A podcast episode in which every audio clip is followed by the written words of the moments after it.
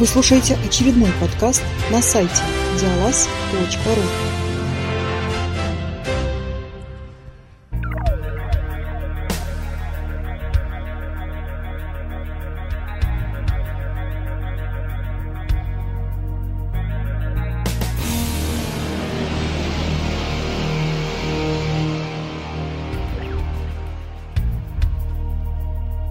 Всем привет! В последнем подкасте этого года я хотел бы подвести небольшие итоги нашей деятельности за прошедший период.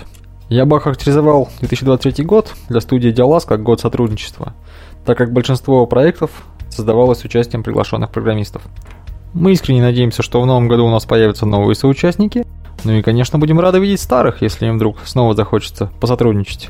За прошедший год у нас вышло 5 оригинальных проектов, один ремастер и одна попытка доработать старую игру. Кроме того, мы начали собственный межавторский цикл под названием «Богомаг», в котором на данный момент вышло две игры, и к участию в котором мы приглашаем всех желающих. Да, все высшие игры не называть большими и масштабными, но признаюсь вам честно, большинство из них я играю с удовольствием. Надеюсь, вам они тоже понравились. От лица студии Делас хочу поблагодарить всех разработчиков, которые помогали нам в этом году. Это были Денис, который дал нам возможность почувствовать себя в роли бизнесменов в игре Монополист, Линембер, который не только придумал и описал приключения молодого мага Тихомира в таинственной пещере с помощью текста и кода, но и блестяще выступил в роли рассказчика, озвучив все диалоги голосом в своей игре «Затерянное сокровище». Игорь Яковлев, благодаря которому мы приключались вместе с малолетним взломщиком Рэнди в игре «Быки и коровы. История одного взломщика». Александр Раковчин, создатель 4D кроссворда. Открою вам небольшой секрет. 4D кроссворд это игра, которую я очень хотел для себя. Я с детства люблю разгадывать кроссворды, и мне очень не хватало возможности делать это так, как я привык. А Александр мне такую возможность предоставил, за что ему персональная благодарность от меня лично. Дмитрий Терентьев, автор порта бешеного кабанчика на Windows. Благодаря ему для посещения таверны интерпретатор ТАЦ больше не требуется. Александр, автор доступного порта Space Minds, рассказавший нам о тяжелых буднях управляющего космической колонией. Отдельное спасибо хочу сказать Александру Козловскому. Он по собственной инициативе доработал и продолжает дорабатывать доступный проигрыватель для игр на движке Instead Plain Instead.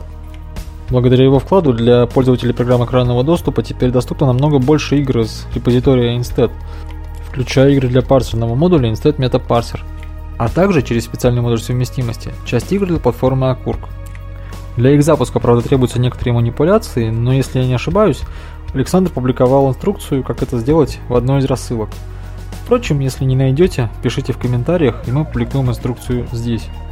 Если вы когда-то пробовали игры на движке Instead и вам показалось, что среди них маловато доступных, рекомендую вам скачать Plain Instead 3.0 и попробовать еще раз. Это, пожалуй, все, о чем я хотел поговорить сегодня. Надеемся, в будущем году вы останетесь с нами, а мы продолжим вас радовать новыми играми.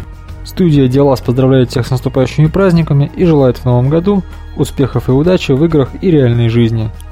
Всем приятной игры и до новых встреч в новом году.